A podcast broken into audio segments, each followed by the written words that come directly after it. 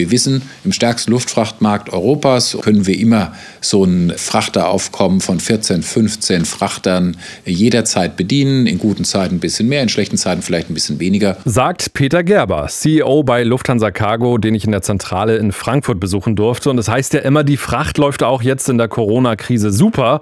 Ist es auch beim Cargo-Kranich so? Darüber haben wir gesprochen, auch über die Verteilung des Corona-Impfstoffs und auch über die Zukunft von Peter Gerber, der noch im Frühjahr Chef von Brussels Airlines wird. Ich verspreche euch, das wird eine sehr spannende Ausgabe heute. Ready for takeoff. Luftraum, der Luftfahrt-Podcast mit Christopher Scheffelmeier der in dieser Woche in Frankfurt war. Endlich mal wieder fliegen. In Frankfurt dann raus aus dem Terminal 1, 10 Minuten Fußweg und am Tor 21 geht's rein ins Lufthansa Hub. Gleich vorne an die Zentrale von Lufthansa Cargo. Ein Unternehmen mit weltweit rund 4.500 Mitarbeitern. An der Spitze steht Peter Gerber, ein Lufthanseat seit vielen Jahren, der sagt, es läuft ganz gut bei Lufthansa Cargo. Ja, das ist so. Der Cargo-Bereich boomt, äh, zumindest äh, was die, äh, sagen wir mal, Auslastung der möglichen Kapazitäten angeht und damit auch die Ergebnislage. Woran liegt das? Wir haben einfach schlicht zu wenig Kapazität, um alle Nachfrage zu bedienen. Das liegt einfach daran, dass so grob gerechnet ungefähr 40 bis 50 Prozent der Luftfracht in den sogenannten Bellies der großen, im Wesentlichen aber auch der kleineren Flugzeuge bewegt wird. Im Wesentlichen sind es die Interkon-Flugzeuge. Und dadurch, dass im Moment so wenig Menschen fliegen, fliegen so wenig interkontinentale Flugzeuge und damit fehlt diese Belly-Kapazität. Das sind so bei uns so 30, 35 Prozent. Bei den anderen ist es zum Teil noch mehr, wenn die gar keine Frachter haben. Bei uns ist ja so die Kapazität so ein bisschen wirklich geteilt, 50 Prozent in reinen unseren Frachtflugzeugen und 50 Prozent in der Belly. Und von daher gesehen trifft jetzt also eine steigende Nachfrage auf ein ganz verknapptes Angebot. Und das bedeutet, wir sind wirklich voll bis unter das Dach. Wir bedauern manchmal sehr, dass wir den Kunden nicht alle Wünsche erfüllen können. Denn das ist ja unser Zweck, unser Ziel, weswegen wir hier sind. Also wir versuchen irgendwie möglich zu machen, was geht.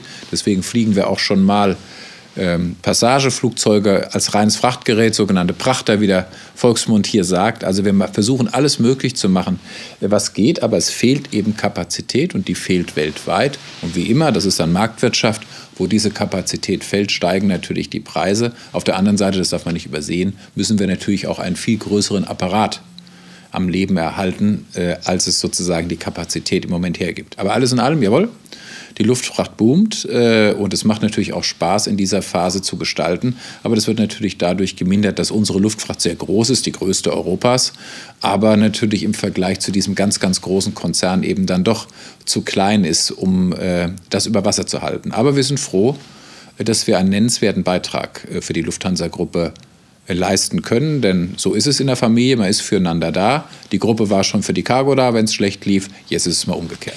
Und äh, Sie haben es ja angesprochen, die sogenannten Prachter, die unterwegs sind, das können ja dann zum Beispiel A340 sein. Rechnet sich so ein äh, Flugzeug denn, wenn es äh, oben ist, kann ja nicht komplett beladen werden, weil ja die Türen schlicht und einfach zu klein sind? Das rechnet sich, Sie haben den richtigen Punkt drauf, das rechnet sich überhaupt nur, wenn die Preise sehr hoch sind. Also Sie müssen sehen, im Grunde genommen brauchen Sie eigentlich, wenn es einigermaßen sich ausgehen soll, brauchen Sie eigentlich den vierfachen Preis wie bei einem Frachtflugzeug. Woran liegt das? Sie haben ungefähr die gleichen Kosten, aber nur ein Viertel der Kapazität. Kann man dann ganz leicht ausrechnen. Ja. Das stelle ich mir jetzt planerisch auch schwierig vor. Ne? Man wäre jetzt ja geneigt, sich einfach noch den Hof voll mit irgendwelchen Boeing 777 zu stellen. Man muss aber auch schon äh, ja, für die Zeit nach Corona dann rechnen, das macht ja auch keinen Sinn. Ne? Also das ist ja so ein bisschen auch der Blick in die Glaskugel. Wie wird sich der Markt jetzt entwickeln? Genau, das ist äh, in der Fracht immer besonders schwierig. Die Luftfracht ist ein sehr, äh, sagen wir mal, volatiles Geschäft, aber nur kurzfristig volatil. Also man darf das nicht unterschätzen. Die langfristige Nachfrageentwicklung ist eigentlich in Wahrheit sehr stabil. Da sehen wir, sagen wir mal, sehr stabile Werte.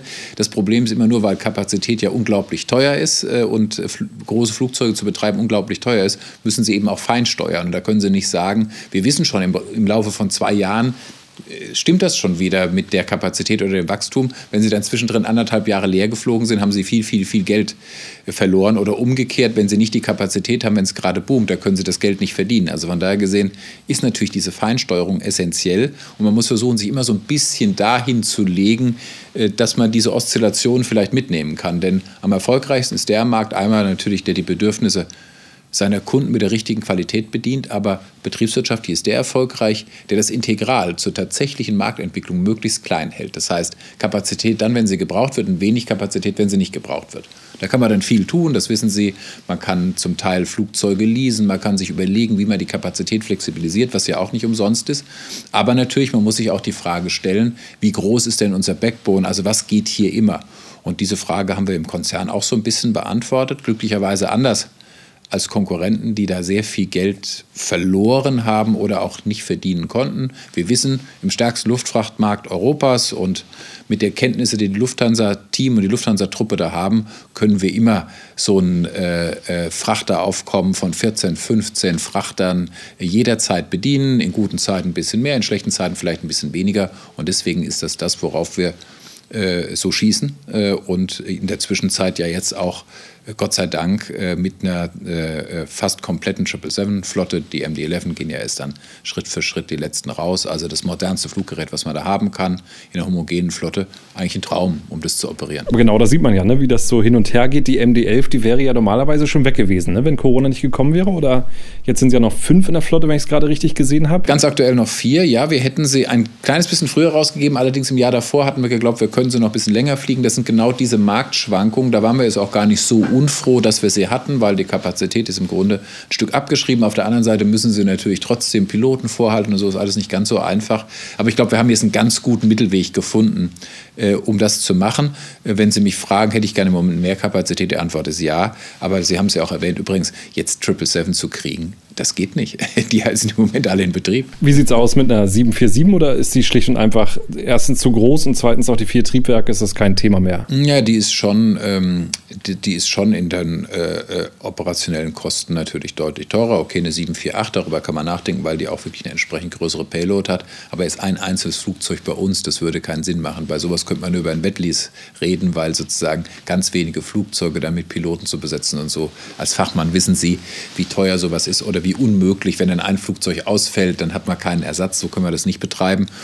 Über ein Lease, also über ein ACME, wenn man das als Wetlease nimmt, kann man darüber sicherlich äh, nachdenken. Ansonsten sind wir sehr froh, dass wir uns jetzt in Richtung endgültig final äh, mit diesem Jahr äh, äh auf eine vollständig homogene Flotte ähm, äh, dann kaprizieren können. Reden wir mal über die Operation. Ähm, Stelle ich mir auch gerade schwierig vor. Es gibt äh, Reisebeschränkungen und ja, wie schwer ist es äh, gerade aktuell, äh, Crews komplett um die Welt zu fliegen, die ja dann zwischendurch auch mal 24 Stunden aussteigen müssen, sich ausruhen und dann weiterfliegen? Wie funktioniert das gerade? Naja, also das ist tatsächlich, also vielleicht die größte Herausforderung momentan und ich muss sagen, unsere Operation macht da einen wirklich einen unglaublichen Job, das zu ermöglichen.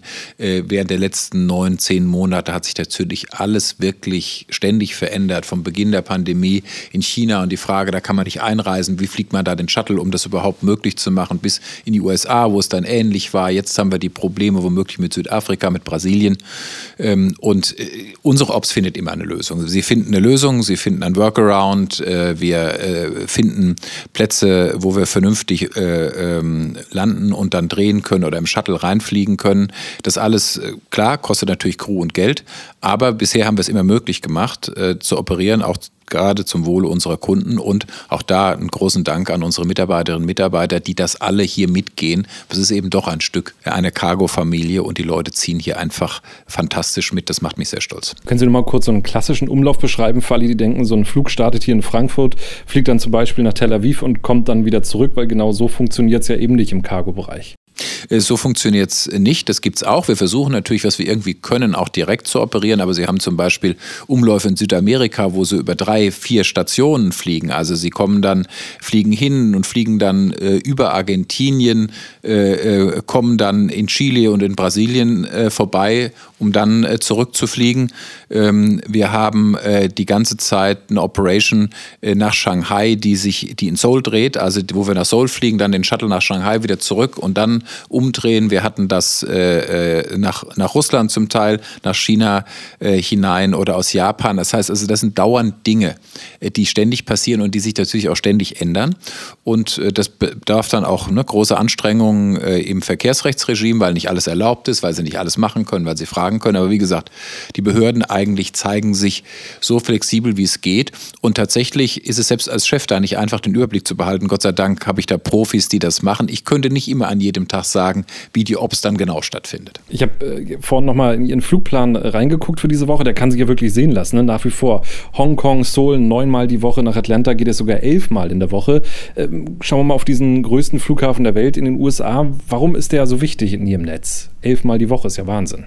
Ja, da ist eben, äh, ist eben viel Geschäft. Äh, das hat sich eben zu einem Zentrum auch äh, der Forwarder, also der Spediteure entwickelt, ja, äh, wo sich da eben viel machen äh, lässt. Äh, in Georgia ist eben auch sehr viel Automotive-Geschäft und anderes, was da stattfindet.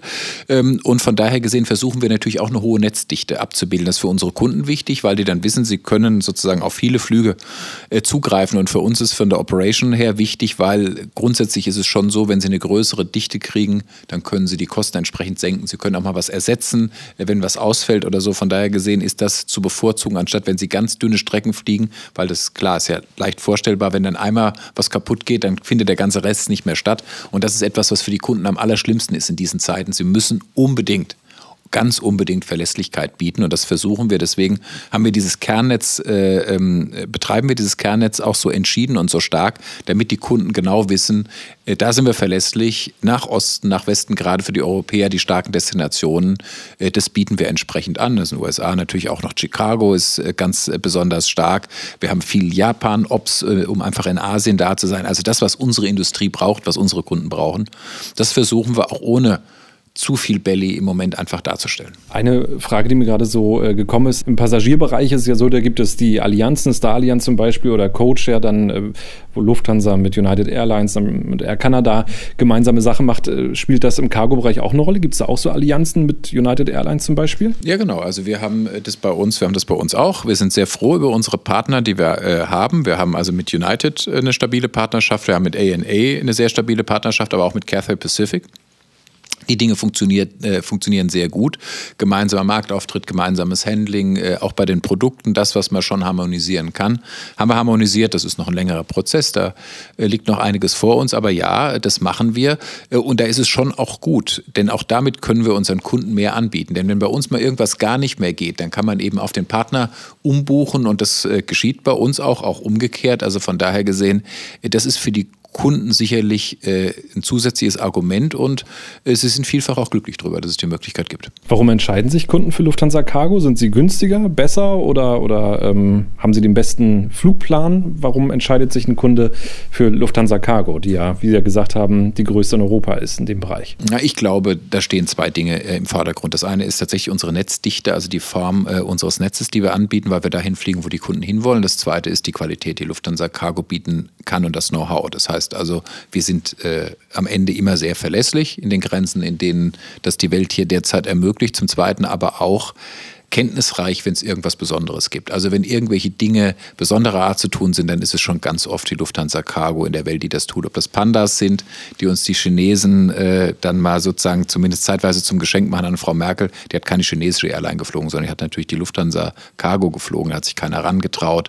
Wenn es jetzt hier um die Impfstoffe geht, dann sind wir eben bei den Ersten, die das machen, weil wir die entsprechenden äh, Prozesse vorweisen können. Wenn es irgendwelche Spezialitäten gibt, dann tun wir das. Also von daher gesehen, diese Kombination Kombination aus Verlässlichkeit und entsprechendem Spezial-Know-how, das wird von unseren Kunden sehr geschätzt. Und dass wir die günstigsten wären, nein, das kann ich nicht sagen, das stimmt nicht. Bei dem Impfstoff würde ich gerne mal bleiben. Da habe ich gelesen, dass Lufthansa Cargo bereit ist, äh, den Impfstoff jetzt dann auch durch die Welt zu fliegen. In einem Flugzeug können eine Million Impfdosen geflogen werden. Wie ist denn aktuell so die Situation? Sind Sie schon dabei, die Welt mit dem Impfstoff zu versorgen? Naja, Sie wissen ja, im Moment gibt es einfach noch nicht sehr viel Impfstoff und das, was da ist, wird meistens auf kurzem Weg transportiert. Wir haben schon welchen geflogen, ja, aber noch keine sehr großen Mengen, einfach weil die im Moment noch nicht in so großen Mengen verteilt werden.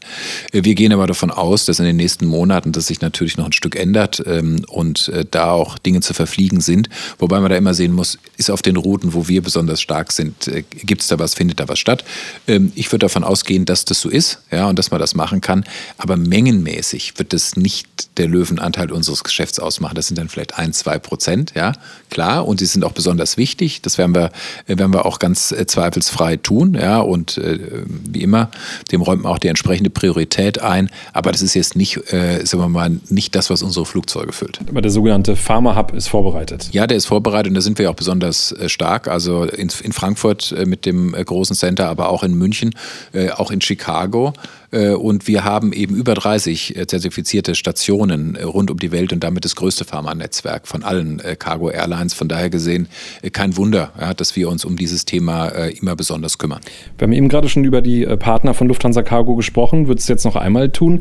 DHL ist ja auch einer ihrer großen Partner mit der Aerologic, ähm, haben sie ein Joint Venture. Aktuell 17 777 in der Flotte ist ja also schon größer als die reine Lufthansa Cargo. Genau, wobei der ein Teil der Flotte steckt ja bei uns drin. Das wird man sonst doppelt zählen. Ne? Vier von den Flugzeugen gehören ja äh, alleine uns. Ja? Also von daher gesehen, wenn man die dann wieder rauszieht, ähm, dann, dann entspricht sich das ungefähr von der Größe. Aber Aerologic ist eine Erfolgsgeschichte, ist sehr groß geworden. Wie kommt das? Na, das kommt einfach daher, weil erstens zwei, glaube ich, sehr gute, potente Partner, die äh, auch miteinander klarkommen. Das ist ja immer wichtig. Und das Zweite ist, hier wird einfach ein sehr qualitativ hochwertiges äh, Produkt zu wettbewerbsfähigen Fre äh, Preisen erstellt, seit vielen, vielen Jahren. Darauf können die Kolleginnen und Kollegen und die Geschäftsführung bei Eurologic in Leipzig sehr stolz sein. Und es funktioniert einfach gut. Und da DHL da ja ganz unnachsichtig ist, die machen auch einen Benchmark immer über all ihre Plattformen. Wir kennen das sowieso, weil wir ja unseren Flugbetrieb dagegen sehen, sehen wir, dass Aerologic sehr, sehr gut funktioniert. Und immer wenn etwas gut funktioniert, na, dann wird es auch größer. Wird Aerologic weiter wachsen?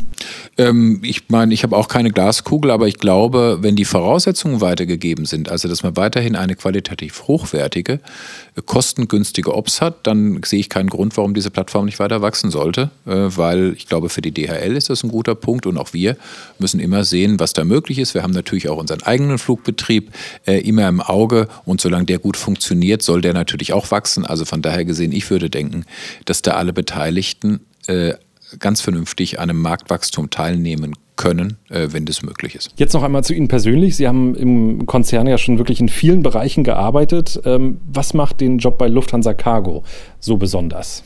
Naja, bei Lufthansa Cargo ist es besonders, dass Sie äh, im Grunde genommen in einem völlig anderen Geschäft tätig sind. Also der Konzern wird ja schon äh, dominiert in seiner Größe vom, vom Passagegeschäft und das ist eben ein B2C-Geschäft, was völlig anderes. Wenn man in einem B2B-Business tätig ist, ähm, dann ähm, verschieben sich da völlig die Proportionen. Ne? Unsere großen Kunden sind die Forwarder, die, die großen machen so 50 Prozent der Kunden aus. Aber auch das Geschäft ist ein völlig anderes, ähm, denn äh, sie haben eine unglaubliche Breite des Produkts. Sie müssen ja sehen, dass wir von der kleinsten Kiste bis zu lebenden äh, Walen alles fliegen, äh, von äh, Dangerous Goods ne, bis zu Impfstoffen.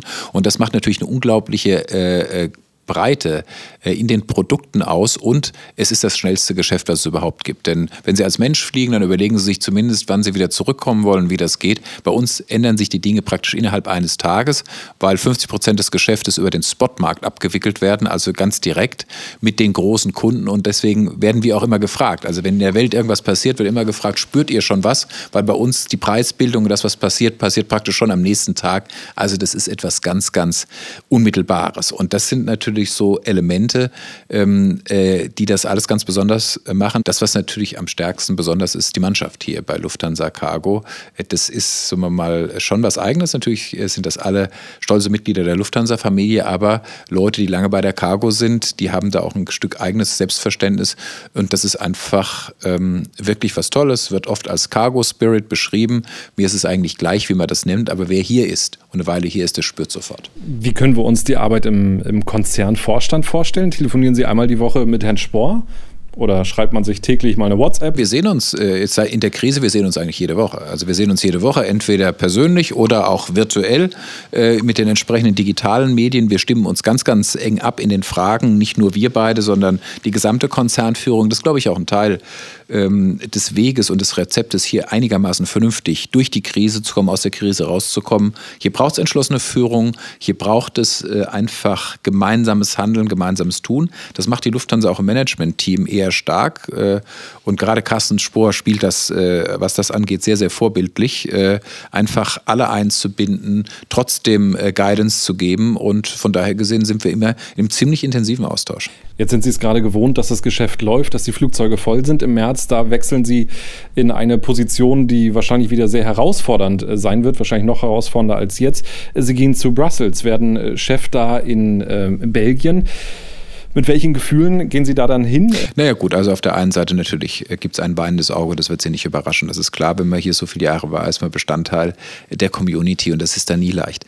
Auf der anderen Seite überwiegt aber vielleicht doch auch das lachende Auge. Es ist etwas anderes, es ist äh, eine tolle neue Herausforderung. Äh, Brussels Airlines, die Kollegen haben unfassbar viel getan in den nächsten Monaten, in den letzten Monaten. Und ich glaube, ähm, da jetzt zu helfen, ein Stück eine Chance zu haben, wie es da wieder aufwärts geht, das ist sicher ähm, faszinierend. Äh, ich habe auch äh, noch nie eine Airline äh, in einem anderen europäischen äh, Land geführt. Ist also auch äh, für mich eine wichtige neue Erfahrung. Und last not least ist ja ein zweiter Job mit diesem Job verbunden, nämlich die Vertretung äh, der Lufthansa-Gruppe bei der Europäischen Union in allen Europa-Angelegenheiten wahrzunehmen. Äh, das ist natürlich insbesondere dann spannend, wenn man sich einerseits für Politik und die EU, aber andererseits äh, auch dafür interessiert, selbst Europäer zu sein. Beides trifft auf mich zu und von daher gesehen finde ich das natürlich eine extrem äh, spannende Kombination. Sie haben es schon gesagt, das wird sehr herausfordernd. Das ist es aber und war es bei der Cargo auch immer. Und ehrlich gesagt, ich glaube, das ist in der Branche immer so. Alle meine Kollegen, egal äh, wo die sind, ob hier bei der Passage oder in Österreich, in der Schweiz, die haben alle ähnlich herausfordernde Aufgaben. Aber ich glaube, wenn es eine Mannschaft schafft, dann schafft es unsere. Worauf wird es da dann ankommen, wenn wir uns mal so die Zeit nach Corona anschauen? Gerade Brüssel ja auch ein Ort, wo, wo Businessverkehr wahrscheinlich eine sehr, sehr große Rolle spielt. Ähm, sehen Sie da, dass sich da viel ändern wird, wenn wieder normal geflogen werden kann? Also ja, Stichwort Videotelefonie. Ich glaube, das äh, ist äh, noch nicht so richtig abgemacht. Es gibt ja da sozusagen sehr viel gelehrte Untersuchungen. Ich will den Leuten da gar nicht in die Parade fahren. Die haben das gut untersucht und angeguckt. Äh, es gibt ein paar Strömungen in der Tendenz, die es sich ergibt, zu sagen, also die Leute wollen auf jeden Fall wieder raus, visiting friends and family Families, äh, auch Tourismus. Wie ist es mit dem Businessverkehr? Da gibt es ja eine eher zurückhaltende ähm, äh, Annahme zu dem Thema. Da erlaube ich mir eine etwas äh, allerdings eher persönlich abweichende äh, Haltung, weil das haben wir auch schon mal in den 90er Jahren geglaubt, äh, als sozusagen die ersten Vorboten der Digitalisierung kamen und dann hieß es, naja, da geht der Geschäftsreiseverkehr zurück. In Wahrheit ist eigentlich das Gegenteil passiert. Warum? Weil auf diese Weise endlich auch mittelständische Unternehmen überhaupt in der Lage waren, sich zu globalisieren.